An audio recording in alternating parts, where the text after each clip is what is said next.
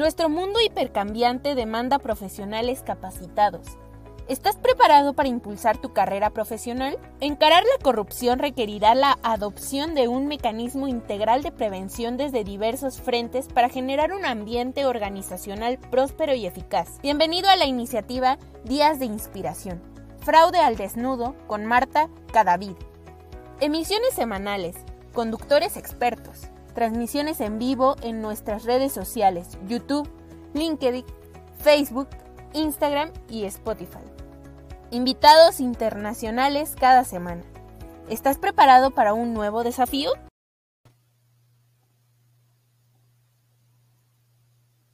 Hola, muy buenas noches a todos. Espero que se encuentren muy bien. Eh, denme un minuto, denme 30 segundos mientras hacemos un contacto acá en Facebook para que empecemos todos juntos. Ahora sí. Hola, muy buenas tardes a todos. Les habla Marta Cadavid en este momento desde el maravilloso país de Costa Rica.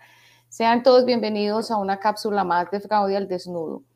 Información que se entrega cada semana acerca de los delitos económicos y conductas deshonestas para que aprendamos a prevenir, a detectar, ayudar a las demás personas que en muchas ocasiones se inmersas en situaciones muy, muy, muy complejas donde pues tenemos scammers, fraude, actividad y diferentes actividades de lavado de dinero.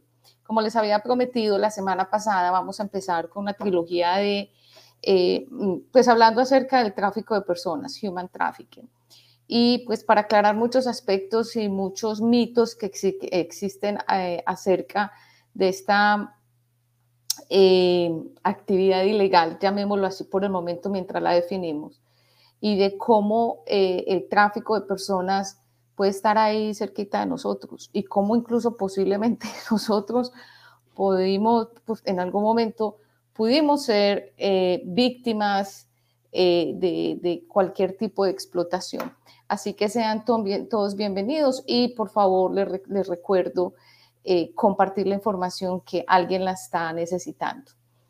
Eh, empecemos con, con la definición de tráfico de personas, que es el human trafficking, y especialmente en esta época donde eh, hay una transformación digital por esta hiperconectividad, hay una transformación digital donde la mayoría de las actividades las hacemos online, donde los dispositivos electrónicos se volvieron eh, casi que herramientas indispensables de sobrevivencia humana. Más aún con todo el cuento de COVID, donde los niños tienen que hacer las tareas desde casa, donde se usa el celular, la tableta, el teléfono. Yo me acuerdo hace mucho tiempo que tener un computador en casa era un lujo eh, y, pocas familias lo tenían. Un, un computador de escritorio. Hoy en día, cada miembro de la familia prácticamente tiene uno o dos dispositivos electrónicos. Entonces eso indica también cómo vivimos hiperconectados en un mundo donde la globalización digital es, es, es, hipercambiante, es súper dinámica y donde se este tipo de estímulos para que los traficantes, los delincuentes, la industria organizada, la, industria criminal organizada, eh, pues tome también parte de estos elementos y los ponga a su disposición para atacar y pues conseguir más víctimas. Entonces, mm, el tráfico de personas, para definirlo, lo vamos a, digamos, a, tener de tres, pues, lo vamos a componer de tres elementos muy importantes. Y esos tres elementos eh, nos van a ayudar a determinar qué es el tráfico de personas. Entonces, el primer elemento es el acto como tal, ahí vamos a encontrar como unos verbos rectores. Esperan un momentico que mi computador está un poquito lento. Tengo acá una pequeña presentación que hice. Hay eh, tres elementos muy importantes. Entonces, el primero es el acto que se hizo. O sea, vamos a hablar de los verbos rectores. Entonces, cuando hablamos de tráfico de personas, estamos hablando del reclutamiento, del transporte, de la transferencia, incluso de mantener a las personas en un sitio específico, de mantenerlas aisladas o de mantenerlas eh, guardadas o reservadas en un sitio específico, o recibir esas personas. Entonces, aquí tenemos unos verbos rectores muy importantes que, donde se inicia ese tráfico de personas. El segundo elemento es, ¿para qué se hace? O sea, ¿cuál es la importancia de hacerse?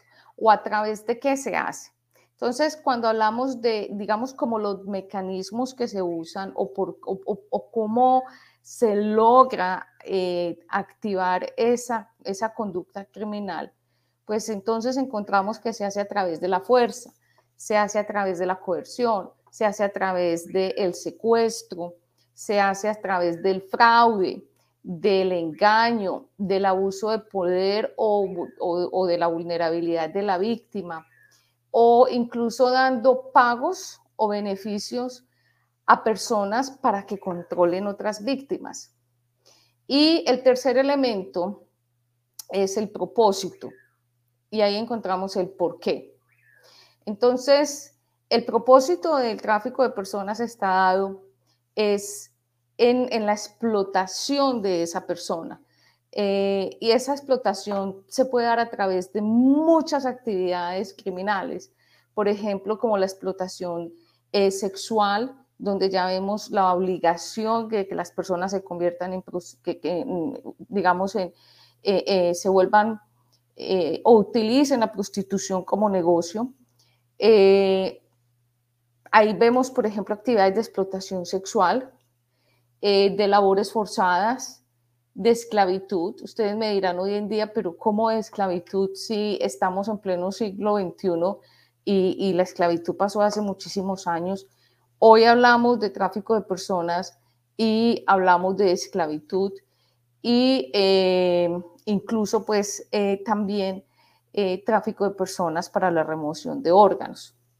Entonces con estos tres elementos, que es el acto, que es el significado o el cómo y el propósito, entendemos que es el tráfico de personas. Entonces, el tráfico de personas pues se da por el reclutamiento, la transportación, la transferencia, el, eh, tener unas personas en un sitio determinado eh, para poderlas explotar a través de la fuerza, a través del miedo, del terror, de la coerción, a través de Em, el secuestro, del abuso de poder, de las vulnerabilidades que tienen esas personas y pues a través de pagos para que otras personas puedan ejercer un control sobre estas víctimas con el propósito de la explotación.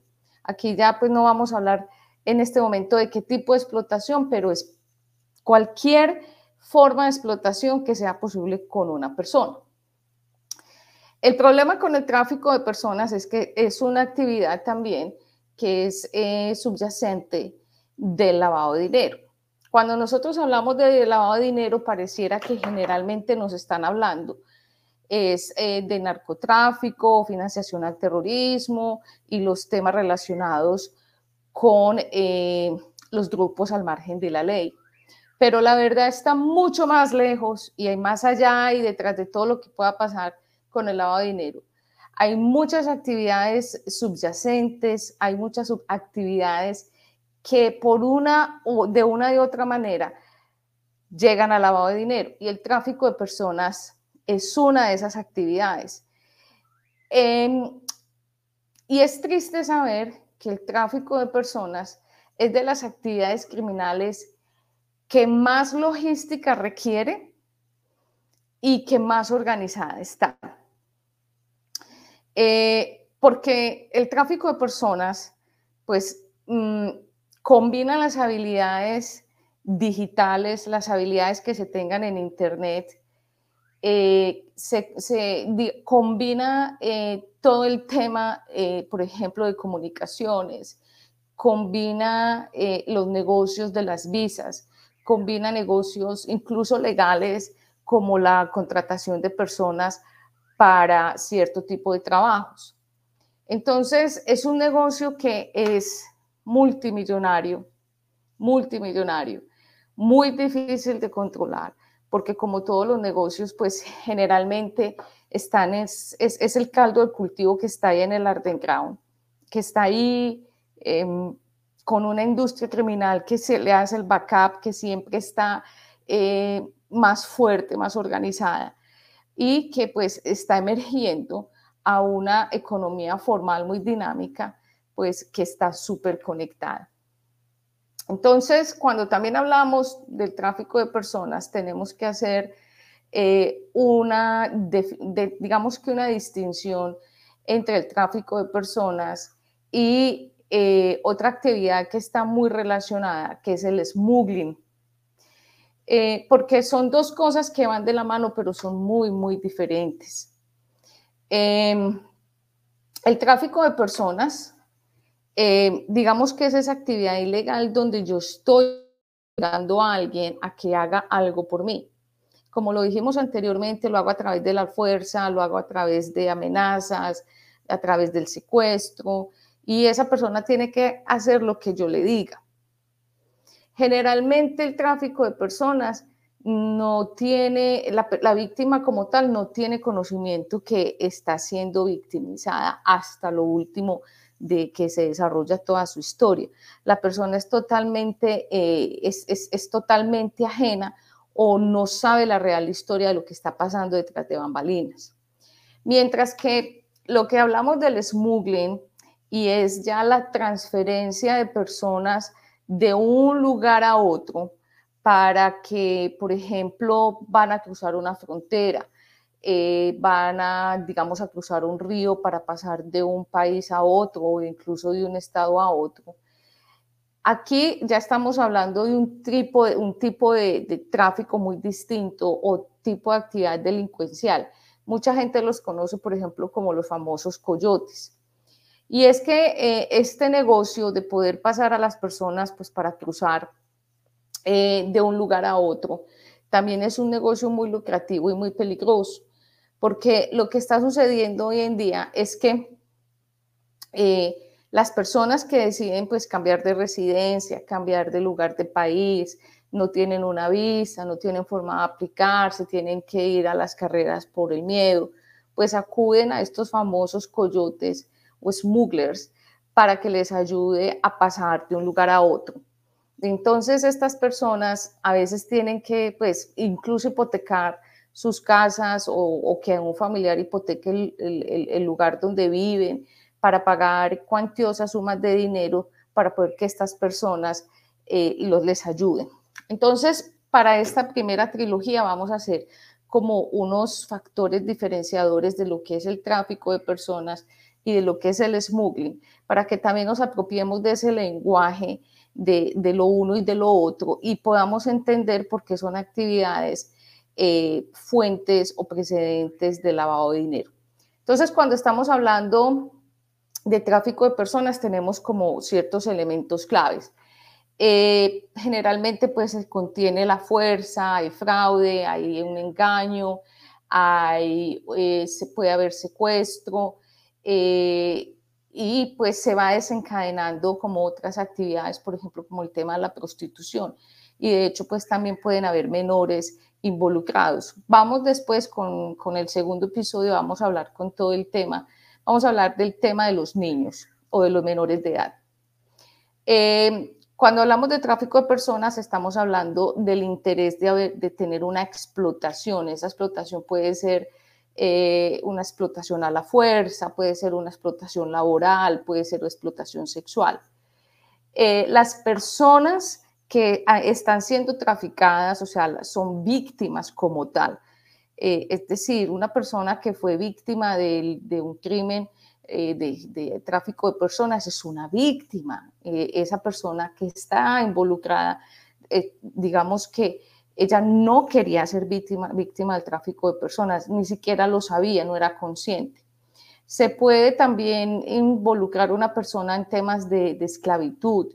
Eh, pueden ser personas que están eh, aisladas, son personas que eh, los documentos se los van a, se los confiscan, o sea, las personas que están explotando a sus víctimas les quitan el pasaporte, los documentos de identidad, el poco dinero que llegan, eh, teléfonos celulares, esas personas son totalmente aisladas y no les permiten comunicarse con sus familias.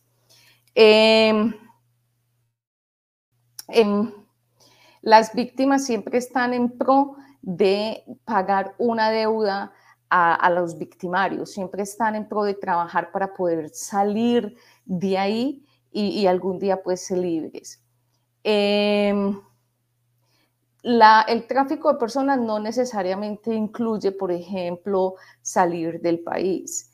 Eh, no necesariamente hay que pasar por un aeropuerto, no necesariamente hay que pasar por meterse en un barco. No, puede haber, eh, eh, digamos, una actividad de human trafficking en el municipio donde nosotros vivimos, en la ciudad donde nosotros estamos. Entonces, no necesariamente hay que salir del país para que se llame tráfico de personas. También mm, eh, se usa mucho la palabra que es que trabajan, entonces trabajan como prostitutas, trabajan como personas del servicio doméstico o trabajan en campos aislados recogiendo tomates o sandías. Entonces también esa persona se ve como un trabajador. En muchas ocasiones es muy difícil que él sienta que o ella sienta que es una, una víctima del tráfico de personas. A veces cuando la persona de pronto es educada, cuando la persona antes de caer en, en, esa, en esa tragedia eh, tuvo la oportunidad de leer y de instruirse, muy posiblemente la persona va a caer en cuenta de que ella es víctima del tráfico de personas. Mientras que ya pues con el smuggling, que ya dijimos que la transferencia de personas a, que quieren atravesar, por ejemplo, una frontera, que quieren salir del país y de origen, irse para otro país, pues hay unos factores y digamos que unas diferencias también muy importantes. La persona que, que, hace parte de ese smuggling eh, o esa transferencia, la persona sabe qué es lo que está haciendo. Eh, la persona incluso buscó a alguien que le ayudara y va a pagar por ese servicio. La persona incluso coopera. La persona si se quiere pasar del país A al país B y tiene que atravesarse un río, la persona va a ser capaz de trabajar, de, pasarse ese río. Si a la persona le dicen no puede llevar sino una sola bolsa con una camiseta y un pantalón, esa persona eso es lo que va a llevar. Entonces la persona cuando es un smuggling, eh, la persona coopera y es consciente de esa situación. No necesariamente hay coerción. Al principio del smuggling, la persona es totalmente libre de recoger la plata, de pagarla, de ir hasta el punto de encuentro y si hay necesidad de pasar el río, lo va a pasar. Que las cosas al final de pronto se dañen y la persona sea engañada, es muy posible que eso suceda, incluso la persona puede ser asesinada o pueden asesinar a su familia porque lo que empezó como un acto de smuggling se puede convertir en un acto de extorsión si la familia no paga más. Eh, muchas, en muchas oportunidades, eh, esas personas pueden tener unos trabajos temporales eh, por días, por horas, mientras se presenta la opción de, de poder atravesar el río, de pasar por la frontera. pero las personas también son libres de irse, pero en ningún momento son libres de recoger el dinero. Una vez que se le haya pagado al coyote o a los smugglers, la plata que ellos piden para pasar la frontera, ellos no van a devolver el dinero si la persona no decide pasar el río, pasar la frontera. Eh, diferente al tráfico de personas, una actividad de, smuggler, de smuggling eh, se, se, tiene como la, es como la forma de pasar las fronteras de un país, de un país a otro. Eh, el tráfico de personas, como lo vimos anteriormente, no necesariamente, no, implica que la persona se tenga que ir del país, incluso del, pueblo donde está o del estado donde está. En cambio, el smuggling generalmente implica que la persona quiere salir del lugar actual donde vive para irse a trabajar o a vivir a, a, otro, a otra ciudad o a otro país. Entonces, ahí es donde, se llama, donde nosotros hablamos de la transferencia de esa persona, que puede incluir, em, digamos, eh, ya temas a nivel internacional, porque pues si se va a salir de país para otro país, pues está rompiendo con las normas del país a donde se va a llegar. Y pues ahí es donde entramos a hablar del tema de los ilegales, de las personas que entran sin visa, de los temas de deportación. Aquí en, ningún caso vamos a hablar de temas pues específicos porque nuestros países en este momento tienen una crisis impresionante sobre cómo eh, la cantidad de personas ilegales que llegan al país se quedan unos días para moverse hacia otros países. Entonces, todo eso que nosotros vemos, eso es un fenómeno de smuggling que a veces se nos va como encarnando y vamos viendo que más personas llegan a un país, se quedan, pero eh, esas personas no, no llegan a trabajar, sino que esperan la oportunidad para moverse a ese otro país y poco a poco acercarse a la meta donde quieren. Entonces, eh, digamos que en el episodio de hoy, lo más importante es entender qué es el tráfico de personas y qué es el smuggling, para que aprendamos esos términos. Eh, está con nosotros Jenny, que siempre se conecta desde Bolivia. Aida, que está en Miami, que está, perdón, en Orlando, que está con nosotros. Yo sé que Moisés también está aquí con nosotros. Moisés, vamos a hacer un programa especial de Elizabeth Hoffman para que hablemos de todo lo que sucedió con ella o lo que viene sucediendo con ella. Eh, Marta Leonor Bernasconi está aquí con nosotros. Muchas gracias. Ella está desde Argentina. Y eh, gracias, Gus, eh, por estar aquí. Gustavo con nosotros desde México. Entonces, ahí está en esta parte de la trilogía, es muy importante determinar qué es el tráfico de personas y qué es el smuggling. Ahora, vamos a dejar planteado eh, por qué es un tema tan importante de la industria del crimen organizado. Ah, el tráfico de personas mueve billones de dólares en el mundo. Es altamente eh, conectado. Los seres humanos, las personas como tal, se volvieron un, un commodity muy importante porque hay muchas empresas inescrupulosas, una, personas que no tienen ningún carácter ético, que saben muy bien las vulnerabilidades de los seres humanos y convierten ciertos trabajadores que llegan ilegales a sus tierras y los convierten en esclavos. Entonces eso lo vamos a ver.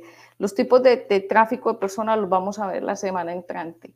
Entonces, incluso no pensemos que eso lo hace solamente eh, la industria criminal como tal o los perpetradores, no. Hay empresas, y vamos a traer ejemplos, donde ah, utilizan personas que, no que tienen un estatus ilegal migratorio para poderlos subordinar y convertirlos en esclavos. Eso es tráfico de personas. Entonces también con este episodio quiero dejar muy claro que cuando hablemos de tráfico de personas nos borremos en la mente que es simplemente el tema de prostitución. Hay incluso agencias internacionales de mercenarios que buscan excombatientes de los grupos al margen de la ley o eh, personas que trabajaron en, en ciertos grupos del ejército o de la policía y los vuelven mercenarios en países donde no se les garantiza ninguno de los derechos humanos que están, digamos, amparados por la ONU. Entonces, eso es tráfico de personas lo que yo quiero es que ustedes me entiendan que cuando hablemos de tráfico no, no necesariamente nos vamos a asociar con el, el tema de prostitución. Es lo que más nos causa morbo, lo que más causa sensación, pero hoy en día tenemos tráfico de personas en ambientes incluso legales. Hay muchos típicos, hay muchos, perdón, muchos tipos de fraude, de, de tráfico de personas. Para la semana entrante vamos a hablar eh, del abuso de menores. Vamos a hablar, por ejemplo, del, eh, de todo lo que tiene que ver con eh, el abuso sexual de menores o un tema muy, muy interesante que se ve ya en varios países del mundo y es el turismo del abuso sexual de menores. Infortunadamente, Cartagena en Colombia es uno de los checkpoints o de los hot points en el mundo donde más eh, eh, se ha intensificado el turismo sexual con niños y niñas o con menores de edad. Em, hay otros lugares a nivel global donde hay islas que se dedican, donde los pedófilos llegan solo a tener eh, sus prácticas, eh, eso es un tema muy difícil, sus prácticas eh, abusivas con menores de edad. Y esos niños no saben que eso es tráfico de personas, pero allá llegan los pedófilos y pues tienen todas esas prácticas abusivas, pero eso, eso es abuso, eso es, eso es tráfico de personas. Ahí en ningún momento se están sacando los niños, pero el hecho de que eh, una persona del país A se vaya para una isla que queda 14 horas en avión, eh, en un sitio B y simplemente para tener prácticas sexuales con menores, eso es tráfico de personas. Eh, obviamente el tráfico sexual hace parte de, de human trafficking los niños que pertenecen a los grupos armados al margen de la ley, eh, también esto es eh, eh, tráfico de personas. Esto se lo estoy contando tal como lo tiene definido la Organización de las Naciones Unidas.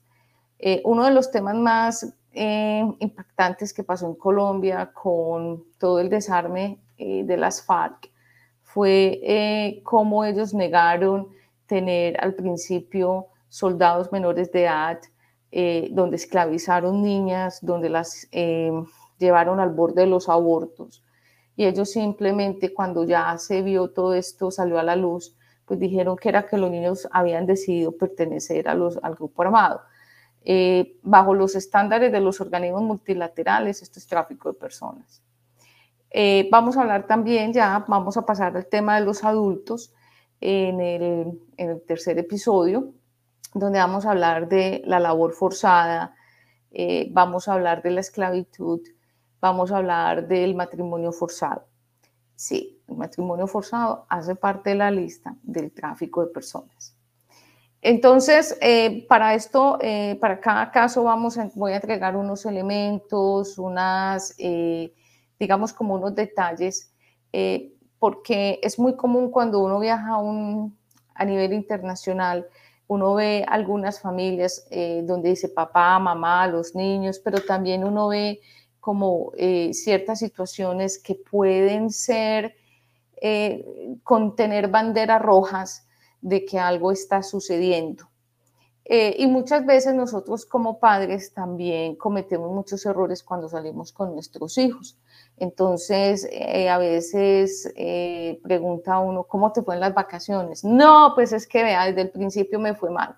Llegamos al punto de chequeo con inmigración y ahí nos detuvieron, nos hicieron preguntas. Y es porque en muchas ocasiones cuando se va, viaja con niños hay que tener ciertos protocolos para que uno pues no tenga que empezar a dar respuestas o a dar explicaciones, porque las alertas en los aeropuertos y en los centros, en los puntos de chequeo de migración e inmigración, siempre hay eh, policías o eh, eh, oficiales que mm, están chequeando el comportamiento de las personas, buscando víctimas del tráfico de personas. Entonces, también vamos a ver cómo esos errores que se cometen o la forma de que nosotros pues no, no vamos a, a llegar a unos puntos muy incómodos para entrar a dar esas explicaciones. Eh, voy a mirar quién está aquí para ya despedirnos. Y entonces, bueno, eh, para que continuemos la semana entrante. Eh, vamos a traer entonces, como nos lo pidió nuestro colega. Eh, vamos, eh, Moisés nos solicitó el, el caso de em, Elizabeth Hotmans, lo vamos a traer, lo vamos a desmenuzar para que ustedes den cuenta todas las, todos los detalles que tiene la historia de Teranos eh, y dónde se, digamos, dónde fue que se efectuaron todos o se cometieron la, cantidad de fraudes eh, y cómo le vendieron a la sociedad eh, todo este discurso chicle de esta compañía que pretendía ser la revolución digital y la revolución científica nunca antes vista. Así que eh, muchas gracias a todos por conectarse, muchas gracias por compartir la información. Es súper importante que ustedes entreguen esta información y sobre todo que la compartan en casa, sobre, eh, más que todos estos temas que con la revolución digital que nosotros tenemos, pues nos podemos ver agobiados por contactos que no conocemos, por historias de personas que dicen, es que yo me quiero ir para el país A, para el país B, me está yendo muy mal aquí, alguien me está prometiendo el cielo y la tierra en otro lugar. Y resulta que pueden ser situaciones en las que las personas se pueden ver involucradas en un trabajo que no era el que les habían prometido y mucho menos el dinero pues que les habían contado. Así que nos, eh, me despido en el día de hoy, los espero la semana entrante para que continuemos con la trilogía del eh, tráfico de personas, donde vamos a hablar sobre el tema de cómo los niños se ven involucrados en actividades de tráfico de personas como víctimas. Nos despedimos entonces. Eh, muchas gracias al Instituto Internacional de Ética y Cumplimiento en México, a Gustavo Martínez y Auditul a Vladimir Martínez por ser parte de esta iniciativa de Fraude al Desnudo y ser sponsors de este espacio para ustedes. Me despido, muchas gracias, bendiciones y hasta la semana entrante. Chao.